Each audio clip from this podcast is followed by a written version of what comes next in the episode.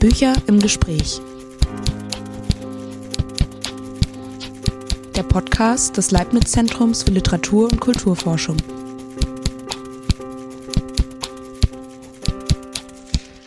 Herzlich willkommen zu einer neuen Folge von Bücher im Gespräch, dem Podcast des Leibniz-Zentrums für Literatur und Kulturforschung in Berlin. Mein Name ist Moritz Neufer, ich bin wissenschaftlicher Mitarbeiter am ZFL und freue mich sehr, hier zum zweiten Mal im Rahmen dieses Formats mit meiner Kollegin Barbara Picht sprechen zu können. Hallo Barbara. Hallo Moritz, Freude ist ganz auf meiner Seite. Heute wechseln wir im Unterschied zu unserem letzten Gespräch die Rollen und sprechen über Barbara Pichts aktuelles Buch, das den Titel trägt Die Interpreten Europas und der Kalte Krieg, Zeitdeutungen in den französischen, deutschen und polnischen Geschichts- und Literaturwissenschaften.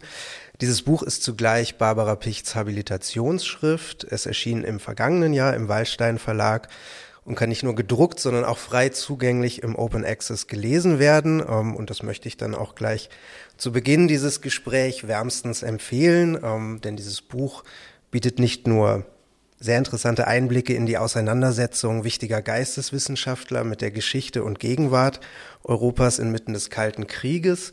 Es fällt auch durch eine sehr filigrane Komposition auf, mit der die Fäden zwischen den historischen Akteuren und ihren Arbeiten gespannt werden.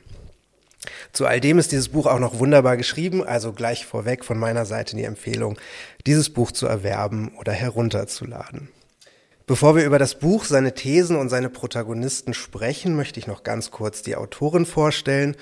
Barbara Picht ist Historikerin. Ihre Schwerpunkte liegen unter anderem in der Wissenschafts- und intellektuellen Geschichte der Moderne, in der Begriffsgeschichte und historischen Semantik und auch in der kulturwissenschaftlichen Zeitschriftenforschung, in deren Rahmen wir beide in den letzten Jahren viel zusammengearbeitet haben. Aktuell ist Barbara Picht in eines der Schwerpunktprojekte des ZFL involviert, nämlich in das Projekt Das 20. Jahrhundert in Grundbegriffen, in dessen Rahmen ein mehrbändiges Lexikon zur historischen Semantik in Deutschland entsteht. Dieses Lexikon stellt sich, wenn ich das so sagen darf, in eine kritisch reflektierte Nachfolge zu dem Lexikon geschichtliche Grundbegriffe, das einst von Werner Konze, Otto Brunner und Reinhard Koselleck herausgegeben wurde und dessen Entstehungsgeschichte auch in dem Buch, über das wir heute sprechen, eine nicht unbedeutende Rolle spielt. Barbara, dein Buch hat die Selbsterforschung Europas in den Geschichts- und Literaturwissenschaften der Nachkriegsjahrzehnte zum Gegenstand. Du gehst dieser Selbsterforschung in den Arbeiten von nicht weniger als acht Denkern nach, die inmitten der Blockkonfrontation des Kalten Krieges auf die eine oder andere Weise Europa zu ihrem Gegenstand machten. Diese acht Interpreten Europas, wie du sie nennst, sind je ein Historiker und ein Literaturwissenschaftler aus vier europäischen Staaten. Und ich zähle die einmal im Einzelnen auf, damit wir die ähm, im Voraus einmal kennenlernen. Aus Frankreich kommen der Historiker Fernand Brodel und der Germanist Robert Mander, aus der DDR der Historiker Walter Markov und der Literaturhistoriker Werner Kraus, aus der BRD der Historiker Werner Konze und der Heidelberger Romanist Ernst Robert Curtius, sowie aus Polen der Historiker Oskar Halecki und sein Landsmann Czesław Miłosz, die beide aus dem amerikanischen Exil heraus auf Europa blickten. Einleitend würde ich dich gern nach der Auswahl dieser Protagonisten und damit nach der Machart des Buches befragen. Studien im Bereich der intellektuellen oder der Wissenschaftsgeschichte, die um Akteure herum zentriert sind, handeln ja oft von Netzwerken und Institutionen, über die Gelehrte miteinander verbunden waren und in denen sie im Austausch standen oder es geht um Gruppen, Kreise und Kollektive, die eine mehr oder weniger geteilte wissenschaftliche, intellektuelle oder politische Agenda haben. Äh, das ist jetzt aber bei den acht Protagonisten, deren Zeitdeutungen und Europainterpretationen du nachgehst, nicht oder nur sehr begrenzt der Fall. Sie stehen zwar an einzelnen Stellen in Kontakt zueinander oder nehmen ihre Arbeiten gegenseitig wahr, das ist für dein Forschungsanliegen aber erst einmal nicht der entscheidende Punkt. Diese Interpreten Europas wirkten in unterschiedlichen Ländern, diesseits und jenseits des Eisernen Vorhangs und in unterschiedlichen geisteswissenschaftlichen Disziplinen und Institutionen. Sie machten, wie man sich unschwer denken kann, vor und nach 45 sehr unterschiedliche biografische Erfahrungen und gehörten auch teils konträren politischen Lagern an. Und dennoch verband diese acht Wissenschaftler inmitten der Blockkonfrontation, inmitten der Teilung in Ost und West etwas Wichtiges. Die Tatsache nämlich, dass sich ihr Denken und Schreiben über Europa der Logik dieser Blockkonfrontation entzog. Kannst du uns diesen gemeinsamen Nenner und damit auch das Anliegen deines Buches etwas näher bringen? Ja, das mache ich gerne. Dazu muss ich, glaube ich, ein bisschen auf die Entstehungsgeschichte des Ganzen eingehen, weil diese Arbeit, dieses Buch ist entstanden im Rahmen eines größeren Projektes. Das hatte damals den Titel Vergleich und Verflechtung europäischer Wissenschaftskulturen, war angesiedelt an der Europa-Universität Viadrina in Frankfurt-Oder, wo ich mich auch habilitiert habe und war unter Leitung von Gangolf Fübinger zustande gekommen. Und diese Frage nach Vergleich und Verflechtung europäischer Wissenschaftskulturen hatten wir in drei Teile eingeteilt. Das eine war die Zeit ungefähr um 1900, das hat Gangolf Fübinger selber bearbeitet. Dann war es die Weimarer Jahre, die Zwischenkriegszeit, das hat ein Kollege von mir, Max Spohn, bearbeitet. Und mein Teil war der Kalte Krieg. Das war die Vorgabe, aber auch die einzige Vorgabe. Und mich hat an dieser Kalten Kriegsthematik ähm, als Einstiegsfrage vor allem interessiert, was eigentlich so eine ja doch irgendwie sehr willkürliche und auch plötzliche Grenzziehung, die die Siegermächte vorgenommen haben, bedeutet hat für das Selbstverständnis der europäischen Gesellschaften, die davon ja unmittelbar betroffen waren. Es gibt äh, so einen kleinen Zettel, auf dem hat Churchill so eine prozentuale Aufteilung Ost- und Südosteuropas vorgeschlagen und hat das Stalin vorgelegt und da hat er sein Häkchen dran gemacht. Ich habe diesen berühmt gewordenen Zettel im Buch auch abgebildet, weil ich finde, das ist wie eine Art Symbol dafür, ähm, wie man Macht am Schreibtisch ausübt und wie man eigentlich jenseits jeglicher nationaler, kultureller, sprachlicher, ja letztlich historischer Logik einen Strich durch etwas durchziehen kann und eine veränderte Weltordnung damit entstanden ist.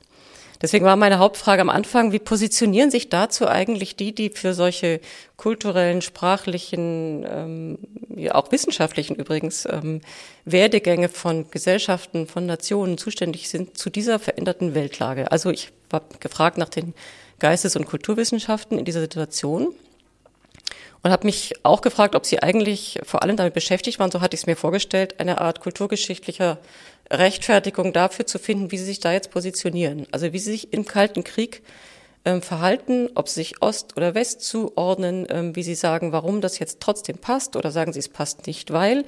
Sprich, ich habe am Anfang selber nach dem Kalten Kriegsthema gefragt. Das war mein Ausgangspunkt. Und dann ging es eben darum, für welche Wissenschaften und welche Wissenschaftlerin oder Wissenschaftler mache ich das und habe ich angefangen zu lesen. Querbeet, habe mich relativ schnell für die Geschichte und die Literatur entschieden, weil es zwei so wichtige äh, Debatten sind für die ja, nationalen und auch europäischen Selbstverständigungen. Und dann, ehrlich gesagt, ist mir das erste Mal in meinem wissenschaftlichen Werdegang mit Karacho passiert, was Reinhard Koselleck das Vetorecht der Quellen genannt hat. Ich habe nämlich diesen Kalten Krieg in diesen Texten quasi nicht gefunden.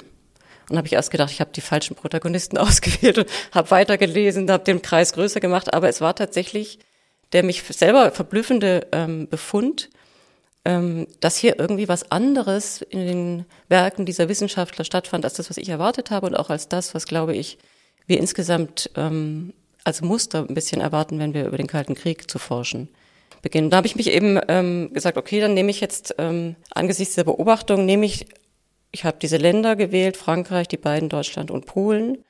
Oft wird Kalter Krieg auch entweder Deutsch-Deutsch geschrieben oder Polnisch-Deutsch oder höchstens mal Französisch-Deutsch. Also es sind oft zwei Nationen, die verglichen werden. Ich wollte das bisschen ausweiten und habe dann gesagt, ich nehme pro Fach je einen Wissenschaftler. Es war sehr schnell klar, dass es leider nur Männer sein werden, weil Frauen in der Zeit nicht in der Position waren, dass sie fächerprägend lange Zeit Professuren inne hatten, was für mich ein Kriterium war, weil ich von den Personen ausgehend die Wirkung aufs Fach mir anschauen wollte. Und dann wollte ich eben, wenn ich das schon beobachtet habe und wenn das so verschiedene Köpfe in diesen verschiedenen Ländern stimmt, wollte ich das dann aber nicht einengen, wie du einleitend schön beschrieben hast, dass man oft dann einen bestimmten Kreis untersucht oder eine politische Richtung. Und ich dachte, ich will eigentlich nachschauen, ob sich dieser Befund relativ breit zeigt. Das heißt, ich habe eigentlich eher auf Unterschiede zwischen meinen Protagonisten äh, geachtet. Also ich habe, wie gesagt, Frankreich, Deutschland und Polen, die beiden Deutschland. Ich habe es quer zu den politischen Lagern ähm, gemacht, von Konze, der mindestens nationalistisch gesonnen war, bis zu den überzeugten Marxisten Markov und Kraus. Ich wollte es also quasi auf eine möglichst breite Basis gestellt haben und so kam es zustande, dass ich dann bei diesen acht gelandet bin, wobei ich gleich sagen kann, ich habe acht gewählt ähm, und wie immer, das lässt man meistens weg in der Wissenschaft, aber es ist, gehört zur Ehrlichkeit dazu, man wählt natürlich auch Leute aus, die einen interessieren. Du musst dich so und so lange mit ihnen beschäftigen, meistens jahrelang im Fall nach Habil. Also es war ein Text, wo ich gesagt habe, das ähm, interessiert mich. Ähm, es gab auch Leute wie zum Beispiel Jürgen Kuczynski, einen sehr spannenden Wirtschaftshistoriker aus der DDR, ein Vielschreiber, den ich eigentlich gerne mit dazugenommen hätte, aber der hat am Ende seines Lebens eigentlich angefangen, seinen Zettelkasten auszuwerten und diese Bücher sind eher Zitatcollagen geworden. Das war für mich irgendwie keine erquickliche Lektüre. Also diese breite Basis, die Unterschiede und dass ich mit diesen Werken was anfangen konnte, das waren die Kriterien. Ja, und das ist auch äh, für die Lesenden, glaube ich, sehr spannend nachzuvollziehen, wie du dann zwischen diesen Werken, zwischen diesen Autoren immer wieder das Verbindende und aber auch das Trennende herausstellst.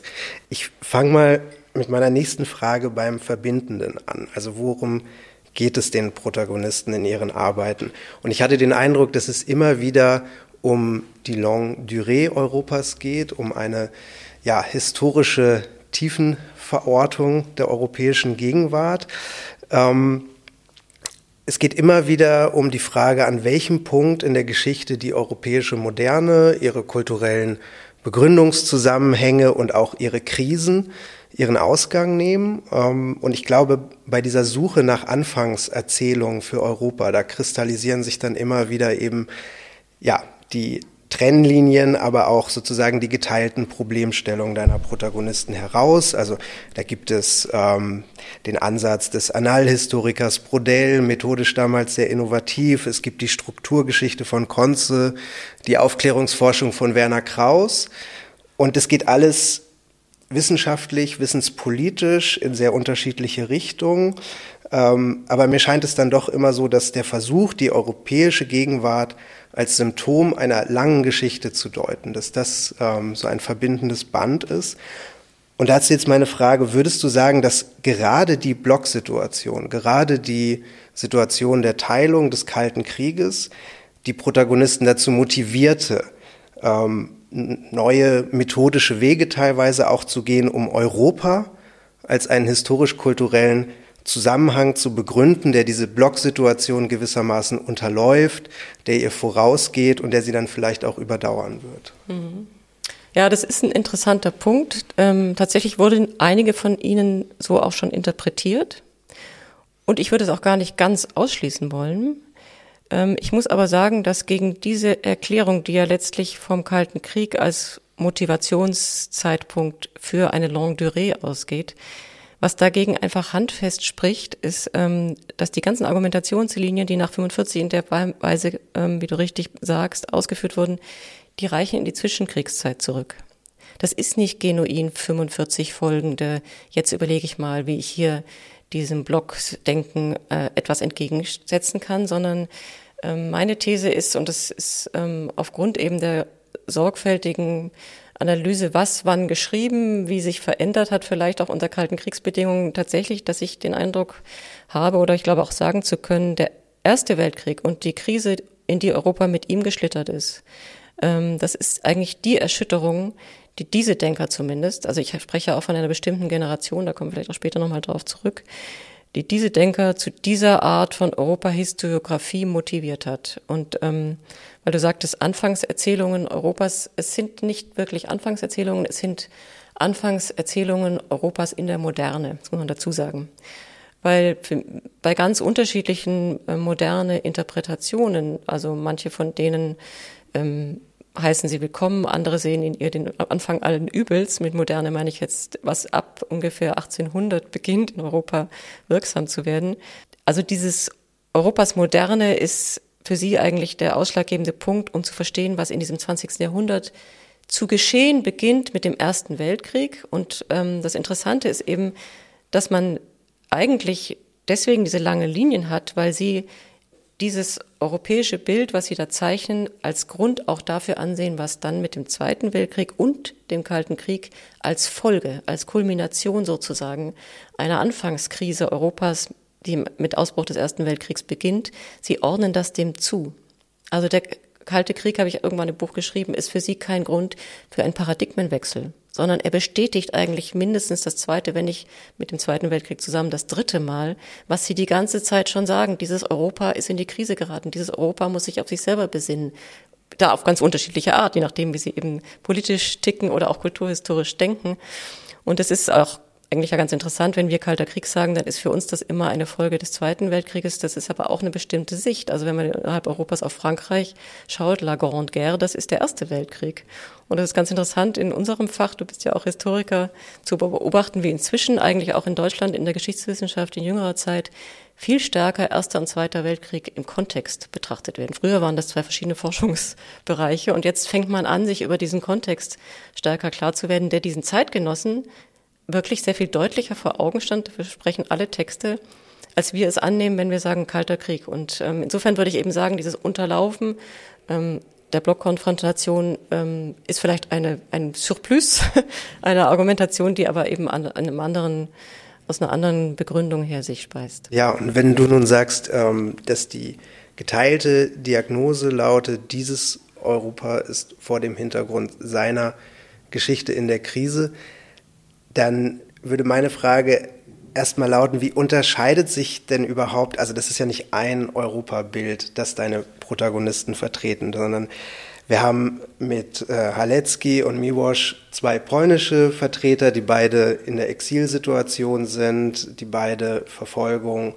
und ähm, erzwungene Migration erfahren haben von den USA, ähm, dann vor allem auf ähm, Europa schauen, auf diese Situation schauen, auf diese Krise und dabei nicht nur sozusagen ähm, ja, die Bedeutung des Westens für Polen ähm, herausstellen, sondern vor allem auch den Ort Polen in, in, den Ort Polen in Europa identifizieren wollen und dabei sogar einen gewissen Standortvorteil ähm, vielleicht identifizieren, den die Osteuropäer in ihrer Beobachtung der europäischen Situation haben. Also da haben wir sicher schon mal sehr unterschiedliche ähm, Europabilder, die da zutage treten. Und da würde mich dann auch interessieren, wie bei den beiden, aber vielleicht auch bei den anderen ihre biografische Erfahrung diese Europabilder prägt, die sie produzieren, die sie verschriftlichen. Hm. Ja, das ist völlig richtig. Es ist ja auch nicht so, dass ich losgezogen bin, um Europahistoriker zu finden. Meine, mein Suchkriterium war Historiker und Literaturwissenschaftler. Und diese starke Europathematik trat mir genauso entgegen wie diese wenige Kriegs-, kalter Kriegsthematik. Ähm, aber umso berechtigter ist deine Frage, weil es ist tatsächlich so, dass zum Beispiel für Halecki und Miłosz die Situation komplett anders ist als für die anderen. Liegt natürlich an der Situation Polens in Europa, liegt an einer Teilungsgeschichte und an einer anderen Lage nach ähm, diesem Willkürakt Churchill-Stalin, wenn man so möchte, weil diese kurze Phase einer Selbstbestimmung in der Zwischenkriegszeit so rasch und schmerzlich rasch für Polen wieder zu Ende ging. Und deswegen führen beide eigentlich einen Kampf darum, dass sie wollen, nicht wollen, dass man Ostmitteleuropa, was ein Begriff ist, den Halecki übrigens in den Zwischenkriegsjahren mit etabliert hat, mit einem Kollegen zusammen auf den Historikertagen, damit das endlich mal einen Namen bekommt, dieses Ding da zwischen dem Westen und Russland. Ähm, und sie wollten eben darum kämpfen, dass Polen und mit ihm ganz Ostmitteleuropa jetzt nicht wieder wie eine Art Pufferzone was ja auch zum Teil tatsächlich passiert ist, wahrgenommen wird zwischen Westen und dem Russland, also sozusagen nichts gilt, keine Selbstbestimmung hat, auch schlicht vergessen wird. Und deswegen, wenn Sie sagen Ostmitteleuropa, dann wollen Sie damit eigentlich auch stark das polnische Argument natürlich stärken. Ähm, und Halecki ist jemand, der ganz dezidiert politisch agiert. Das hat er in der Zwischenkriegszeit schon getan und damit hört er nicht auf, nachdem er in die USA geflohen ist. Ich würde sagen, man könnte ihn als einen historischen Diplomaten fast bezeichnen. Er benutzt wirklich auch das politische Parkett ganz bewusst, war da auch sehr geschickt, war perfekt vernetzt, war vielsprachig durch seine Herkunft heraus und hat wirklich politisch agitiert um Polens Willen. Und ähm, Miosch macht das auch, aber allerdings nicht so direkt politisch, sondern er hat eine Art kulturpolitisches oder kulturhistorisches und literaturhistorisches Anliegen, das ihn auch, er ist auch ins Exil geflohen und ist dann für die erste Zeit in den Räumen der berühmtesten polnischen Exilzeitschrift Kultura untergekommen. Und mit deren Herausgeber hat er sich heftig gestritten, weil der durchaus auch ein politisches Verständnis für diese Zeitschrift hatte und Miosch sagte, wir dürfen uns nicht direkt politisch äußern, sondern wir müssen eigentlich indirekter in einer Weise argumentieren. Das hat er einmal ganz eindrücklich in einem Text, den er in den USA verfasst hat, beschrieben, dass er sagt, es ist natürlich nicht egal, wie Politiker über Europa denken und was sie von Europa wissen. Und solange sie ähm, irgendwie Frankreich, England, Deutschland und Italien kennen, ist dann aber schon sehr unscharf wird. Da, wo er sagt, ähm, was östlich von Deutschland ist, da hätte man hinschreiben können, Ubi Leones, also wo die Löwen wohnen, wo wir nichts wissen, tiefer Wald. Und dann erst in Russland wieder sich auskennen, gerade noch Prag mit Kafka zu verbinden wissen, aber mehr auch über polnische oder aus mitteleuropäischer Literatur nicht wissen. Das ist also für ihn sozusagen ein Teil des Problems und er will da ansetzen und nicht äh, unmittelbar politisch sich engagieren, sondern sagen, wir müssen hier für etwas ähm, werben, etwas auch bekannt machen. Was ein polnisches oder ostmitteleuropäisches Problem ist, das mich auch über diesen sozusagen die Beschäftigung mit diesen beiden polnischen Autoren hinaus sowieso eine Weile selber schon beschäftigt. Als ich in Frankfurt an der Viadrina bin, ist mir immer aufgefallen, diese un, die, dieses Ungleichgewicht der gegenseitigen Wahrnehmung. Also du kennst wahrscheinlich im Politischen war mal eine Zeit lang die Rede vom Europa der zwei Geschwindigkeiten. Ich finde, wenn es um Ost und West in Europa geht, kann man auch das Europa der zwei unterschiedlichen Aufmerksamkeitslevel benennen, ähm, fängt schon bei der Sprache an. Ähm, für die Polen, ich habe es auch in, selber bei Studentinnen und Studenten erlebt, die können zum Teil fließend Deutsch, Englisch sowieso, von den polnischen Sprachen, slawischen weiteren abgesehen. Wer von uns lernt in der Schule eine slawische Sprache? Also außer dass in der DDR Russisch gelehrt wurde, ist ein Teil des Problems. Und ich muss dir ganz ehrlich sagen, auch wenn wir jetzt ganz aktuell schauen, ich meine, wie viele Städtenamen der Ukraine kannten wir vor dem Angriff Russlands? Es ist also eine, eine Ungleichgewicht der gegenseitigen Rezeption in Ost und West in Europa, das Teile der Probleme, die wir heute haben, mitbegründet und das eben damals auch in dieser Weise ähm, diesen beiden Autoren mit seinen politischen Folgen vor Augen stand. Und da haben sie einen ganz, wenn du so willst, eigenen ähm, Kampf geführt. Und wenn du sagst Standortvorteil, muss man beide auch wieder ein bisschen unterscheiden. Für Miwasch, äh, er meinte damit eigentlich eine Leiterfahrung ähm, durch die Teilungen, durch die Vertreibungserfahrungen, durch die Fremdherrschaften. Er sagt, wir haben, und er bezieht sich da auf seinen Schriftstellerkollegen Gombrowitsch, wir haben eine, eine eines Tages werden wir dem Westen davon erzählen, damit die verstehen, was möglich ist im, an, an Terror und äh, so weiter. Das sind ganz eindrucksvolle Textpassagen. Bei Halecki ist es ein bisschen andersrum. Der denkt auch da wieder politischer und sagt, der Standortvorteil Polens ist eigentlich eine historische Erfahrung, und zwar die mit der Jagiellonischen Union. Das war eine Ende des 14. Jahrhunderts entstandene Union, wo Polen, Litauer und Ruthenen in einem Bundesstaat zusammen ähm, gelebt haben. Und der Historiker Halecki macht dieses historische Beispiel stark und tritt damit, wieder ist es bereits in der Zwischenkriegszeit so, an den Völkerbund heran und sagt, hier haben wir doch eigentlich mal ein Beispiel dafür, wie ein Staatenbund funktionieren kann. Hier können an diesem Beispiel, dem polnischen Beispiel, ostmitteleuropäischen, können wir doch Ideen uns ähm, abnehmen, wie wir uns eigentlich nach diesem Ersten Weltkrieg, und er macht das nochmal auch nach dem Zweiten, wie wir anfangen können, dieses Europa so zu bauen, dass es als Staatenbund ähm, funktioniert. Also eine sehr politisch getaktete ähm, Intervention, die, da hast du eben völlig recht, die aus dieser polnischen Erfahrung sich speist und die bei den anderen so nicht gegeben ist. Das heißt, es geht um reale Grenzen auch, diesen Denkern zumindest.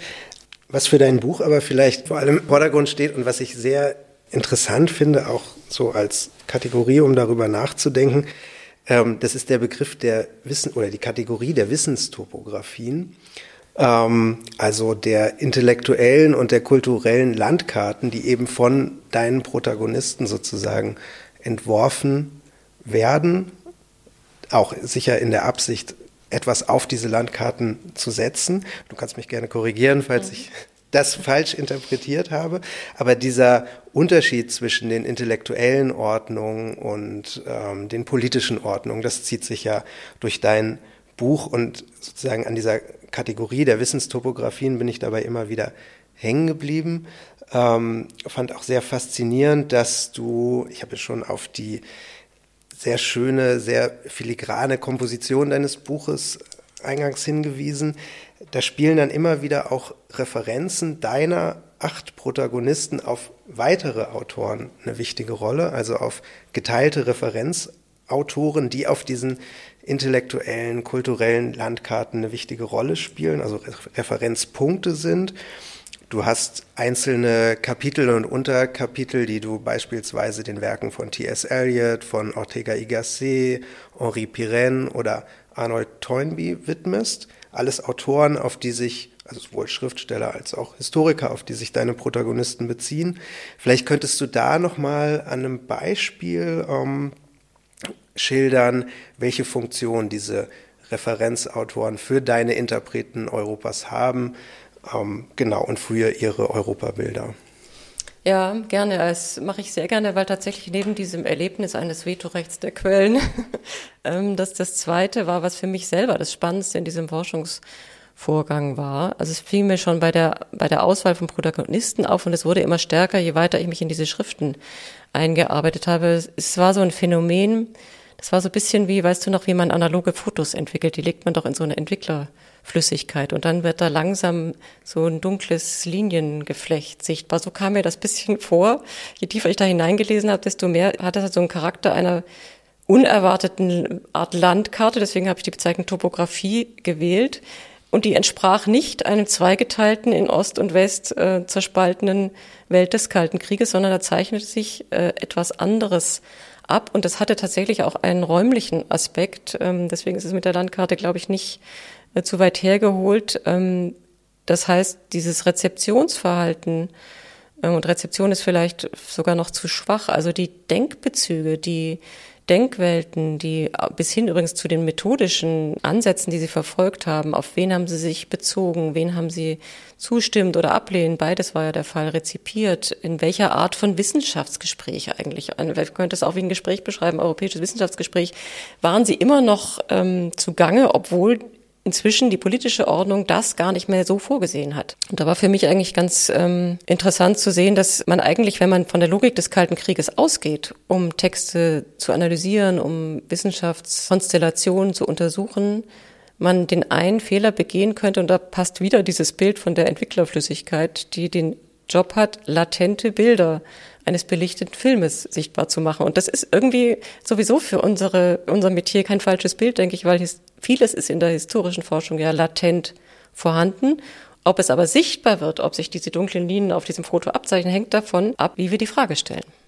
Und deswegen war es tatsächlich für mich auch ganz schön zu sehen, dass ich etwas zeigen kann, wenn man so vorgeht, wie ich es ging, eben nicht von der politischen Ordnung auf die Wissenschaftsdynamiken zu schließen, sondern umgekehrt vorzugehen. Und da habe ich eben diese Art von ja, Topografien entdeckt. Und da war ganz hilfreich, es gibt einen Begriff in der ähm, Osteuropa-Forschung, der ist der Begriff der Phantomgrenzen. Da sind ganz konkrete Grenzen damit gemeint, die mal gezogen waren und dann ändert sich die Landkarte, das tat sie ja öfters in Ost- und Ostmitteleuropa und dann kann man aber zum Beispiel am Wahlverhalten der Leute haarscharf genau die alte Grenze ablesen, als ein Beispiel.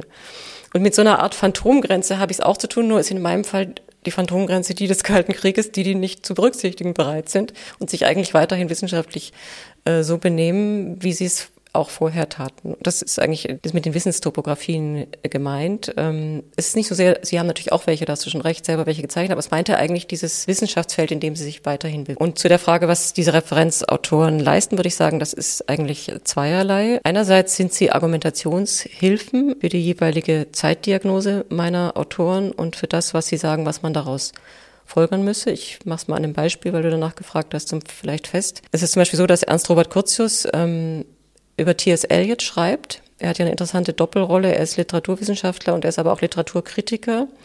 Etwas, was wahrscheinlich bis heute, aber damals auch nicht so ganz äh, nur positiv gesehen wurde, dass jemand sich auch noch in dieser Weise intellektuell in Literaturzeitschriften tummelt, obwohl er eigentlich eine Professur hat. Aber das hat er munter getan und hat es auch als Teil seiner Aufgabe verstanden. Und da hat er schon einmal vor dem Zweiten Weltkrieg und nochmal ähm, in der Nachkriegszeit über T.S. Eliot geschrieben. Und zwar vor allem über dessen Poem äh, The Waste Land, das der 1922 geschrieben hat und Kurzschluss hat es ins Deutsche übersetzt. Und er will es dem deutschen Lesepublikum nahebringen, weil er sagt, eigentlich ist das ein, ein perfektes Beispiel dafür, wie man die Gefährdung der westlichen Zivilisation, Europa ist bei Curtius in der Regel Westeuropa, ähm, wie man sie zum Ausdruck bringen kann, mit dichterischen Mitteln und das aber insofern auf eine europäische Art und Weise tut, als sich Eliot in diesem sehr langen Poem der literarischen Tradition Europas bedient.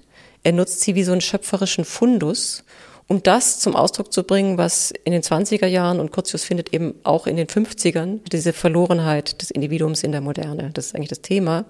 Und ähm, was Curtius an diesem Poem bewundert, ist, dass das eben auf diesem europäischen Fundus äh, nicht nur ruht, sondern aus ihm schöpft. Das heißt, das ist der Fundus, von dem er ja auch denkt, und das ist eigentlich ganzes Sinn und Trachten seiner Schriften. Aus dem kann man was ziehen, was gewinnen für die Gegenwart und für eine Bewältigung dessen, was daran gerade so schwierig ist. Das ist also seine Motivation, T.S. Eliot dem deutschen Publikum nahezubringen. Miłosz wiederum, der polnische Kollege, ist derjenige, der Eliot ins Polnische übersetzt hat.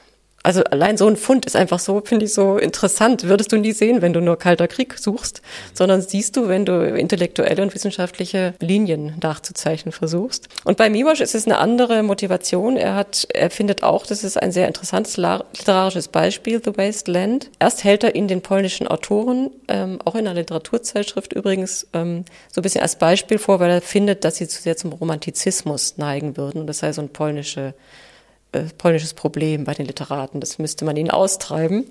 Und das dauert aber nicht sehr lange. Da wird derselbe Autor Eliot und dasselbe Gedicht The Wasteland für ihn als Paradebeispiel ähm, dafür, dass man den sozialistischen Realismus als Schriftsteller nicht sich zu eigen machen darf, wenn man Literatur produzieren möchte, dann ist für ihn dieses Poem plötzlich das Beispiel für einen echten Realismus, wie er sagt, ähm, den man überhaupt nicht fabrizieren kann, wenn man so eine Art ähm, ja, fabrizierte Wirklichkeit, wie der ähm, sozialistische Realismus sie gerne möchte, versucht zu schreiben, das müsse schiefgehen. Also er benutzt er jetzt zweimal mit zwei verschiedenen Intentionen. Ähm, das ist ein Beispiel dafür, wozu diese Referenzen den jeweiligen Autoren dienen. Und die dienen ihnen einerseits natürlich im Europakontext, aber tatsächlich auch für die jeweilige nationale literarische Szene. Also es ist beides ähm, oft vorhanden. Und ich würde sagen, neben dieser Art von Verknüpfung von Literaturkritik und Interpretation mit der eigenen Zeitdiagnose ähm, ist es immer auch wichtig, mit diesen Referenzen sich im eigenen Fach zu positionieren. Und da ist ein interessantes Beispiel, äh, zum Beispiel diese Toynbee-Rezeption. Das ist nun einer, der mit dem Study of History, mit dieser Kulturmorphologie etwas auf den Markt gebracht hat, an dem eigentlich keiner meiner Protagonisten vorbeikam, das äh, haben sich, ich glaube, außer Robert Mendel haben sich alle auf ihn bezogen.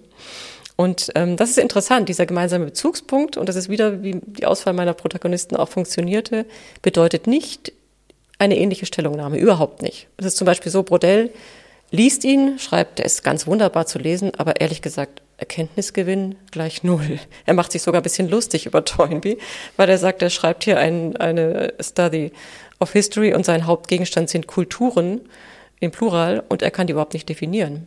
Und das heißt, er nimmt Toynbee zum Anlass, um zu sagen, aber ich weiß, wie es geht, weil ich komme aus der Schule der Annal und wir haben eine Theorie von Kulturen, mit der man wirklich arbeiten kann. Also er benutzt ihn eigentlich, um die eigene geschichtswissenschaftliche Strömung, Schule, Methode stark zu machen, am diesem Negativbeispiel Toynbee. Und ein bisschen ähnlich ist es auch ähm, bei Kraus und Markov, die sich eigentlich auch ein bisschen bei ihnen aus politischeren Gründen vielleicht nicht lustig machen, aber deutlich absetzen. Während für Curtius ist Toynbee die Referenz in seiner Einleitung der neueren Autoren, sagt, da haben wir etwas, da müssen wir nacheifern, so muss man es machen. Ähm, Halecki andererseits hat so ein gemischte Gefühle, weil er einen Teil dessen, was Toynbee will, auch will. Da zitiert er ihn positiv.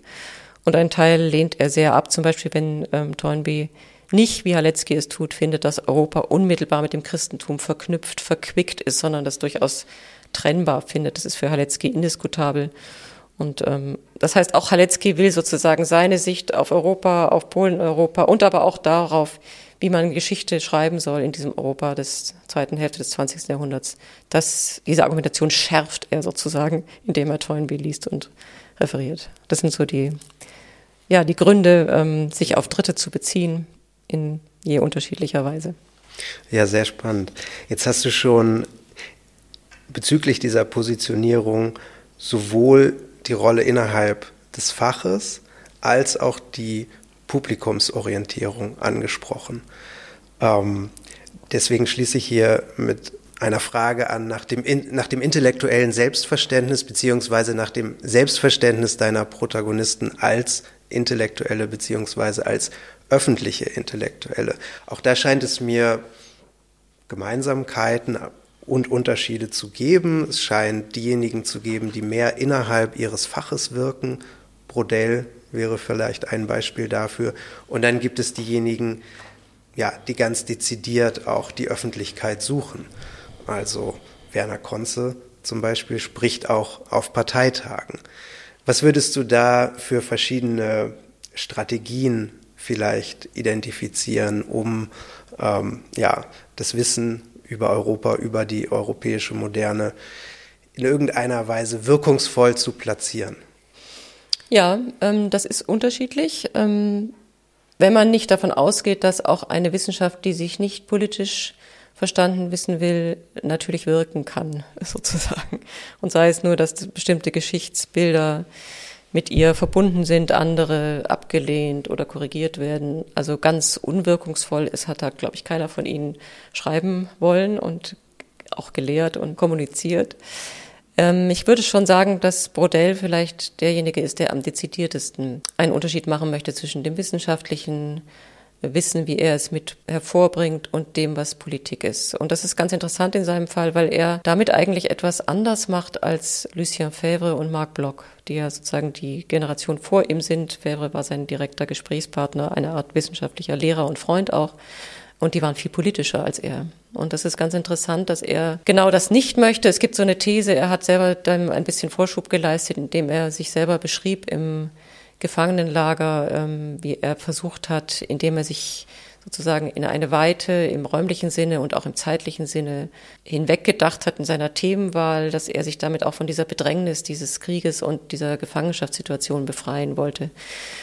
Das ist eine sehr starke historische oder biografische Erzählung. Ob man damit wirklich den ganzen Brodell gefasst hat, weiß ich nicht. Aber er ist jedenfalls der, der bei dem, was er dann später tat und die Andalsia sehr stark geprägt hat, am stärksten darauf geachtet hat, dass sich das nicht vermischt. Ähm, Konze und Halecki sind beide sehr politisch und beide, würde ich sagen, am aktivsten darin, das politische Parkett für sich zu nutzen. Von Konze hast du schon gesagt, er spricht vor der, vor der politischen Öffentlichkeit. Halecki macht das auch immer wieder und die haben beide keine Berührungspunkte und verstehen sich auch so als dezidiert politische Historiker. Ähm, etwas indirekter ist es bei Curtius und Mernder. Wobei beide eben, ich habe es vorhin schon kurz gesagt, keine Scheu haben, nicht nur Wissenschaftler zu sein, aber sie nutzen ein anderes, ein anderes Feld. Sie nutzen die Mittel der Literaturkritik und ähm, der intellektuellen Stellungnahmen in Kultur- und Literaturzeitschriften. Das ist ihr Feld, das war es schon vor dem Krieg und das wird es, ist es auch danach. Ähm, innerhalb dessen sind sie aber durchaus wirkungswillig ähm, und auch sehr, auch sehr engagiert. Merndell wird sozusagen einer der in Deutschland, also Westdeutschland, muss man sagen, in der Bundesrepublik herumgereichten Franzosen, der den Deutschen äh, sie sich selbst erklären soll, sozusagen, ähm, und der das willig annimmt und tut. Und Curtius ähm, hat sich immer, ähm, also es gibt also, es ist eines der größten Missverständnisse über ihn, die man in der Forschungsliteratur lesen kann. Er sei apolitisch gewesen. Das stimmt einfach nicht. Er ist nicht direkt politisch ähm, gewesen wie ein Konze oder ähm, vielleicht auch Halecki, aber er hat immer Gegenwarts, ähm, Beeinflussung, wenn man das jetzt schon politisch nennen möchte, äh, betrieben. Ähnlich vielleicht auch Miwosch, der das zwar nicht so direkt machen möchte, aber der natürlich auch, ich habe es vorhin beschrieben, der etwas ändern möchte in den Köpfen von Politikern mit ihrem Blick auf Polen und Ostmitteleuropa. Und bei Kraus und Markov haben wir eigentlich die Geschichte eines verhinderten politischen Engagements. Sie sind beide ja freiwillig und sozusagen sehenden Auges nach Leipzig gegangen in dieses andere Deutschland, dieses sich neu und anders verstehen wollende ähm, Deutschland aus der Erfahrung heraus, die sie gemacht haben im NS-Deutschland, beide ähm, in Haft gewesen, beide Widerstand geleistet haben und beide Marxisten vorher schon gewesen. Und die hätten eigentlich sehr gerne, und die Anfangstexte lesen sich auch genauso, ähm, jetzt die Geschichtswissenschaft und die Literaturwissenschaft in der jungen DDR mit aufgebaut, in einem Sinne, wie Sie es verstanden haben. Ähm, und das ist Ihnen einfach relativ rasch sehr heftig verwehrt worden. Ich habe gerade letztes Semester mit meinem hier Kollegen, unserem Kollegen am ZFL Ernst Müller zusammen ein Seminar gegeben über diese ersten Jahre an der Leipziger Uni. Ähm, das war so eine, es ist wie ein bisschen wie ein Erinnerungsort der DDR, weil es waren so ungefähr vier Jahre, wo da ein absolutes intellektuelles Feuerwerk spannende ähm, Wissenschaftler zusammenkamen und das versucht haben. Ernst Bloch war dort, Hans Mayer, Kraus und Markov. Und ähm, du kannst da ganz genau ablesen, wie ihnen das sehr schnell ähm, von Parteiseite letztlich fast verunmöglicht wird und wie sie eigentlich aus und zurückweichen müssen und das nicht tun konnten. Sonst wäre es bei den beiden, würde ich sagen, auch der Fall gewesen. Ja, damit sind wir auch schon bei einem Punkt, den ich mir auch notiert hatte, den ich sehr spannend fand, auch sozusagen in der Weise, wie du das Buch anlegst. Ähm, du hast ein drittes großes Kapitel in dem Buch über die institutionellen Kämpfe der Protagonisten, über ihre Zwänge, über ihre Strategien. Und wenn ich das richtig verstanden habe, dann machst du einen sehr starken Unterschied zwischen dem wissenschaftlichen oder literaturkritischen Werk deiner Protagonisten und sozusagen den, ähm, diesen institutionellen Zwängen und Strategien. Mir scheint es, dass es nicht allen deiner Protagonisten immer gelungen ist, sich nicht als kalte Krieger sozusagen einspannen zu lassen. Würdest du das so bestätigen, dass sich doch weitgehend sagen lässt, dass ihre wissenschaftlichen Arbeiten von ja, derartiger politischer Indienstnahme frei geblieben sind? Wäre das deine These? Ja, jetzt müssen wir zwei Sachen unterscheiden. Das eine ist, was ich in diesem äh, letzten großen Kapitel die institutionelle Macht des Kalten Krieges genannt habe. Das ist sozusagen die politische, wissenschaftliche, institutionelle, kulturelle Realität der Jahre des Kalten Krieges, in der diese Protagonisten gearbeitet und gelehrt und geschrieben haben. Normalerweise ist das der Ausgangspunkt in Forschung zum Kalten Krieg und dann wird geschaut, wie sie sich darin schlagen. Und wenn man danach fragt und danach schaut, dann tritt einem der Kalte Krieg auch mit Macht entgegen. Also da ist nichts mehr von anderer Topografie, sondern da ist ganz klar, da ist die Blockkonfrontation, da sind die politischen Einflussnahmen in Ost wie in West. Übrigens, da ist eine bestimmte Art von Zeitstimmung fassbar, da sind die klassischen kalten Kriegsthemata äh, von der Atombombenbedrohung bis eben hin zum Ost-West-Dualismus und so weiter, da findet sich das alles. Ähm, und ich habe das ganz bewusst ans Ende dieser Hauptkapitel gestellt, weil das ist eine Realität, die auf etwas trifft, was länger schon andauert, nämlich die wissenschaftliche Arbeit, das Schreiben, das Denken über Deutschland, Polen oder Frankreich ähm, oder Europa dieser Autoren ähm, und die Art und Weise, wie sie sich innerhalb dieser Fragestellungen bisher bewegt haben und welche Positionen sie entwickelt haben. Die versuchen sie nach dem Krieg fortzuentwickeln. Sie bleiben ja auch nicht einfach stehen. Sie sagen ja nicht einfach das Gleiche wie in, den Zwischenkriegsjahren. Aber wie ganz am Anfang unseres Gesprächs beschrieben, sind es eben lange Argumentationslinien, die Sie nicht finden, dass Sie sich radikal ändern müssen, sondern Sie sind ein weiteres Mal, ich habe es gesagt, in Ihrer Sicht bestätigt. Und jetzt prallen Sie sozusagen auf diese Art von Machtausübung ähm, in dieser kalten Kriegssituation und werden da eigentlich eher behindert. Und es ist etwas lästig oft, ähm, dass sie sich damit rumschlagen müssen.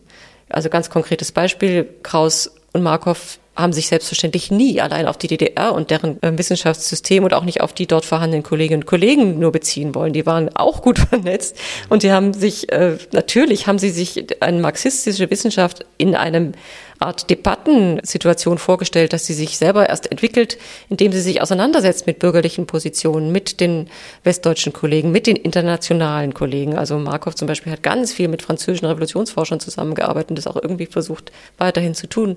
Kraus hätte gern viel stärker deutsch-deutsche Debatten angestoßen, als ihm erlaubt wurde und so weiter. Das heißt, da prallen sie an so eine gläserne Wand oder eben den eisernen Vorhang oder wie immer wir es nennen möchten, die mit der politischen Situation zu tun hat, aber die nicht ihr Denkausgangspunkt ist. Und deswegen ist das, was du sagst mit der Indienstnahme, für mich eine zweite Frage. Also es gibt diese ähm, institutionelle Realität des Kalten Krieges, mit der sie sich rumschlagen, die sie alle lästig finden, ohne Ausnahme. Lästig ist noch vorsichtig oder zu schwach ausgedrückt, weil jemand wie Halecki und Miłosz hat das ins Exil getrieben und dort blieben sie auch, weil der Kalte Krieg war. Die wären sofort nach Polen zurückgegangen sonst. Und Kraus und Markov waren extrem eingeschränkt in ihrem Radius. Und die Indienstnahme ist für mich was anderes. Die, die wäre eben gewesen, wenn sie dann gesagt hätten, gut, Jetzt ist die Situation, wie sie ist und jetzt passe ich mich dem insofern an, als ich eben eine Art von Ost-West-Logik zum Teil meines Denkens und Argumentierens mache, sei es über das Land, in dem ich bin, sei es über dieses Europa, in dem ich jetzt lebe, sei es über die Themen, die ich habe. Und das ist nicht passiert. Das ist bei keinem von ihnen passiert. Ähm, sie kämpfen gegen diese kalten Kriegslogiken eher an, können das unterschiedlich stark tun, je nach Freiheitsgrad ihres Wirkungsfeldes. Und da haben es natürlich die ähm, im Ostteil weit schwerer als im Westen. So würde ich es beantworten. Ja, danke für diese Differenzierung. Das leuchtet mir jetzt sehr ein, dass es zwischen, der, ähm, zwischen den institutionellen Zwängen und den Strategien und der Indienstnahme das, das nochmal ein großer Unterschied ist. Ich würde gern nochmal ähm, zu den Europabildern zurückkommen, zu den Europa-Interpretationen. Denn wenn wir heute über Europa-Bilder sprechen, ähm, über Eurozentrismen, dann tun wir das ja oft und auch zu Recht in kritischer Perspektive und in kritischer Absicht auch. Nun war die Situation damals natürlich eine ganz andere. Europa als äh, gesamteuropäischer ähm, Zusammenhang gedacht war etwas Prekäres. Deswegen sind es teilweise sicher auch sehr selbstbewusste Eurozentrismen oder sehr emphatische Bezugnahmen auf Europa auf Seiten deiner Protagonisten. Aber gab es denn auch sowas wie Europa-Kritik, Ausbrüche aus dem Eurozentrismus. Welche Rolle spielt es zum Beispiel, Europa global geschichtlich zu denken für deine Protagonisten? Und spielte zum Beispiel auch sowas wie die koloniale Geschichte Europas und die Befreiung äh, aus der kolonialen Unterdrückung, die ja auch im selben Zeitraum etwa stattfindet. Spielte das eine Rolle? Ja, das ist auch eine Frage, die mich auch beschäftigt hat. Ähm, du hast es gerade wunderbar differenzierend äh, gesagt, dass unsere Eurozentrismuskritik, ähm, ich sage es mal überspitzt, wir uns heute leisten können oder bis vor kurzem dachten, sie uns leisten zu können. Ich glaube, es hat sich in jüngerer Zeit wieder verändert. Und was du gerade so schön gesagt hast, Europa war etwas Prekäres. Das ist wirklich, also da muss man wirklich sozusagen historiografisch genau sein. Das war die Situation. Das heißt nicht, dass alles, was da an Europabildern produziert wurde, ähm, von uns heute unkritisch rezipiert oder gar übernommen werden sollte, gar nicht. Aber ähm, ich glaube, diesen Unterschied der Lage müssen wir uns klar machen. Ähm, und trotzdem haben wir auch bei diesen Autoren schon ganz interessante Ansätze von etwas, was uns heute viel gängiger, vertrauter ist, nämlich global geschichtliches Denken. Ich würde sagen, am stärksten war das bei Brodell, ähm, was damit zu tun hat, dass er da in eine bestimmte Annaltradition tatsächlich in dem Fall mit eingestiegen ist. Die sind dann derzeit doch noch stark nationalen, zugeschnittenen oder europäischen ähm, ja, Geschichtsentwürfe auszuweiten, auszudehnen. Also dies, dies ist da ist übrigens auch ein interessanter kalte Kriegsbezug da, weil die Annal und Brodell etwas gemacht haben, was im Kalten Krieg plötzlich ganz virulent wurde ähm, so, was wir als heute als so ähm, Regionalstudien ansehen würden, haben sie aus anderen Gründen sowieso schon gemacht und waren plötzlich ganz gefragt dafür. Das ist vielleicht ein Nebenzweig äh, zu deiner Frage. Gleichzeitig ist es so, dass jemand wie Halecki zum Beispiel überhaupt kein Interesse daran hat, Europa irgendwohin aus dem Zentrum wegzurücken. Im Gegenteil, Europa war ja gerade sein Garant dafür, dass Polen aus Mitteleuropa dazugehören können, vielleicht und nicht Russland zugeschlagen werden. Und Europa war insofern für ihn Ziel der, ähm, des Handels und Schreibens und er hätte den Teufel getan und hat Toynbee genau deswegen kritisiert, weil der angefangen hat, in diese Richtung globaler zu denken. Wobei die Toynbee-Rezeption, ich habe es vorhin gesagt, die ja bei fast allen von ihnen stattfand, eine interessante, zum Teil vorsichtige erste Wendung hin zu globaler Geschichtsschreibung natürlich ist, mit der sie sich auseinandergesetzt haben. Was, glaube ich, auch nicht zu unterschätzen ist, wenn wir diese Europabilder einordnen wollen, das ist jetzt für die Deutschen unter den Historikern und Literaturwissenschaftlern, die ich angeschaut habe, ist natürlich auch irgendwie um Deutschlands Rolle in Europa ging nach diesem Zweiten Weltkrieg. Ähm, das ging es politisch und das ging es aber auch kulturhistorisch irgendwie. Ich habe vorhin schon gesagt, dass Mern da versucht hat, den Deutschen ähm, was über ihr schiefgegangenes Selbstverständnis beizubringen. Übrigens immer nur den Westdeutschen. Ähm, ganz komisch, er schreibt über Brecht und lässt einfach weg, dass es die DDR gibt. so viel zu nicht vorhandensein von Teilung in diesen, äh, in diesen Schriften zum Teil. Oder zu jemand wie Konze, dem ging es auch um eine Reintegration Deutschlands. Und dafür wäre es jetzt nicht hilfreich gewesen, global historisch. Ähm, also da waren auch einfach interessensgeleitete ähm, Gründe dabei, europäisch zu argumentieren. Am interessantesten für deine Frage ist eigentlich Walter Markov, weil er hat ähm, schon in den 60er und 70er Jahren angefangen, eine global gedachte, vergleichende Revolutionshistoriografie zu betreiben und in Leipzig aufzubauen. Und dafür war tatsächlich in seinem Fall ähm, waren die Befreiungsbewegungen in den Kolonien Anlass, ähm, dass er gesagt hat, das ist auch ein revolutionärer Vorgang und ich meine, marxistisch denken heißt ja auch nicht national, sondern in irgendeiner Weise das Ganze global denken. Also da sind natürlich Kraus und Markov sowieso schon etwas anders gepolt aus politischen Gründen. Und das war für ihn aber auch als Historiker ein Grund zu sagen, wir haben die französische Revolution, über die er sehr viel geforscht hat, aber vielleicht ist sie auch spezifisch europäisch. Wie ist das eigentlich, wenn wir außerhalb Europas Revolutionsgeschehen ähm, beobachten können, was er ja sozusagen zeitgenössisch konnte, können wir bestimmte Muster und Unterschiede festmachen. Und da war er mit dieser Art von Kolonialismusforschung äh, den Kolleginnen und Kollegen in der BRD weit voraus. Da war das noch gar nicht am Horizont, dass man sowas machen können sollte. Also ich würde insgesamt sagen, der Befund ist eigentlich schon, Europa bleibt eine Art Hauptbezugsgröße, auch wenn es zum Teil aus nationalen Interessen so war. Und der tiefste Grund dafür, den hast du genannt, ist dieses prekäre Europa. Ich würde gerne den Bogen nochmal schließen, indem ich auf die Begriffsgeschichte abschließend äh, zu sprechen komme, ähm, um die du dich ja gerade selbst am ZFL verdient machst. Es lässt sich jetzt aus deinem Buch unter anderem lernen, dass Forschung zur historischen Semantik in den 60er Jahren nicht nur in der BRD von Konze, von Koselleck und von Brunner betrieben wurden, sondern dass auch Werner Kraus in der DDR zur Bedeutungsgeschichte von Begriffen geforscht hat, also zu Begriffen, in denen gesellschaftliches und politisches Selbstverständnis und damit auch Europa-Selbstverständnis ausgehandelt und umkämpft war. Während jetzt für Konze die Auflösung der alten Ordnungsbegriffe ähm, in der Sattelzeit also es war im Grunde ein politisches Problem, das in der Gegenwart dann durch eine neue konservative Ordnung in gewisser Weise ähm, gelöst werden musste oder ähm, aufgefangen werden musste.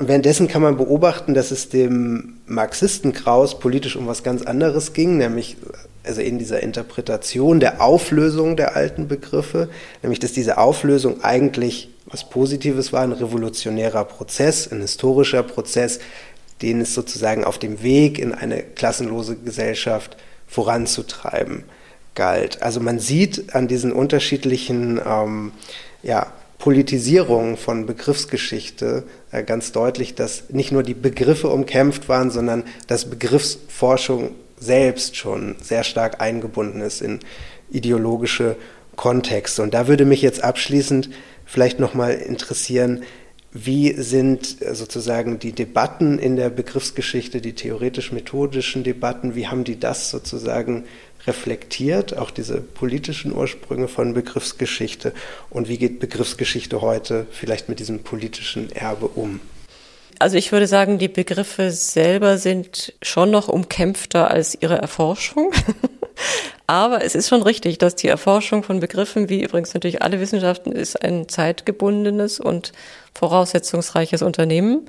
Und es war für mich selber spannend, diese, diesen Ost-West-Vergleich in dem Fall zu machen. Die geschichtlichen Grundbegriffe sind hier in aller Munde und es ist sehr viel auch über ihre methodische ähm, Grundlegung ja schon debattiert worden, kritisch äh, reflektiert worden, dass es aber in der DDR eine Art Parallelunternehmen gab in Gestalt von Werner Kraus und man eigentlich eine sehr interessante Folie gehabt hätte, unter anderem politischen Vorzeichen, auch Begriffsgeschichtsforschung, das ist eigentlich ein bisschen verpasst und ich habe es im Zuge dieses Buches ein bisschen entdeckt, dass das so war und das selber dabei viel gelernt. Und muss man dazu sagen, dass wenn sich Werner Kraus dann auf die Begriffe der Aufklärungszeit konzentriert und wenn er sagt, mit denen müssen wir uns beschäftigen, dann ist das natürlich seinerseits überhaupt nicht voraussetzungslos, sondern es ist eine starke These bei ihm, dass er sagt, erst die Begriffe in der Aufklärung sind zu einer Art von Selbstreflexion in der Lage, Lage, also die Begriffsbildung, weil es ist das erste Mal, dass man ähm, eine Art von historischer Selbsterkenntnis hervorgebracht hat, dass man sich nicht mehr auf christliche Heilslehre und Jenseitsorientierung oder auf irgendwelche zyklischen Geschichtsbilder beruft, die sozusagen stärker sind als der Mensch und in denen er sich befindet,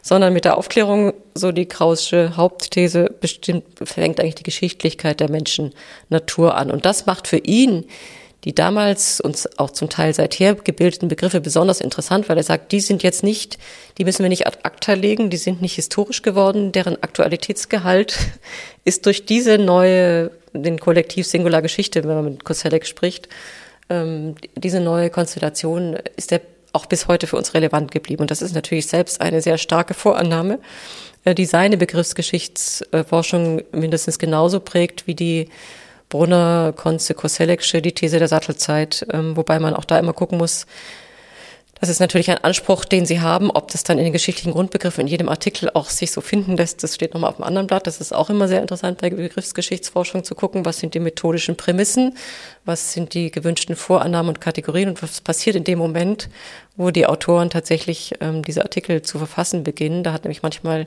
die tatsächliche Dynamik eines Begriffs äh, erzählt eine andere Geschichte, als sich dort Herausgeber vorher gewünscht oder vorgestellt hätten. Und ähm, wenn du unser Projekt ansprichst, Grundbegriffe des 20. Jahrhunderts, dann sind wir natürlich genau für diese Dynamiken offen. Aber dazu muss man auch sagen, selbst wenn wir jetzt die Grundbegriffe Koselleckscher Art kritisch reflektieren und wenn wir sie methodisch zum Teil auch überwinden wollen, was wir wollen, ähm, arbeiten wir natürlich auch begriffsgeschichtlich unter ganz bestimmten Vorannahmen. Und ähm, vielleicht kann man das unter anderem daran zeigen, dass man immer in der Zeit, in der man ist, mitgeprägt wird in dem, was man wissenschaftlich tut, dass es gerade bei der Begriffsgeschichte zum Beispiel relativ schwierig ist, durch diese Sprachgebundenheit State of the Art einzulösen, nämlich Leute, ihr müsst transnational arbeiten, ihr müsst mindestens vielleicht sogar global arbeiten, Konzentration auf die deutsche Sprache und das ist auch einer der Einwände, den wir dauernd hören. Ähm, seid ihr verrückt geworden? Da sind wir doch längst schon drüber hinaus. Funktioniert aber bei Begriffsgeschichte eher schlecht, äh, wenn man die Sprache nicht zum Gegenstand macht. Ähm, was ich damit sagen will, ist, dass wir also eine Art von äh, Gegenstandsverpflichtung und dann aber natürlich auch ein offenes Ohr für alles das haben, was wir daran vielleicht anders machen sollten als die geschichtlichen Grundbegriffe. Zugleich ist es natürlich so, dass unser Blick aufs 20. Jahrhundert, das ist die Zeit, die wir untersuchen, der ist natürlich heute einer, der wird in 50 Jahren auch ein anderer sein. Also, dass wir in der Weise uns auch nicht selber überholen können, stimmt auch. Es ist eine Zeitgebundenheit, aus der sich Wissenschaft grundsätzlich auch nicht befreien kann. Ich finde, das Einzige, was sie tun kann, ist sich zu bemühen, dass sie ihre eigenen Prämissen offenlegt, so gut es ihr möglich ist und ähm, reflektiert immer wieder und vor möglichst heterogenem Publikum zur Diskussion stellt. Und der Blick in die Geschichte der Begriffsgeschichtsforschung, das Beispiel Kraus und Konze zeigt, kann einem da eigentlich nur hilfreich und lehrreich sein. Ja, vielen Dank. Das war ja jetzt auch schon ein wunderbares Schlusswort für unser Gespräch, für das ich dir sehr danke, für deine ja, so wunderbar differenzierten Antworten auf meine Fragen. Wir hätten sicher an vielen Punkten noch in die Tiefe gehen können, aber jetzt haben ja erstmal die Zuhörenden die Chance, zu Lesenden zu werden und sich dein Buch zu erwerben oder es herunterzuladen. Das findet man auf der Seite vom Wallstein Verlag oder auch über das ZFL. Vielen Dank, Barbara. Danke, Moritz.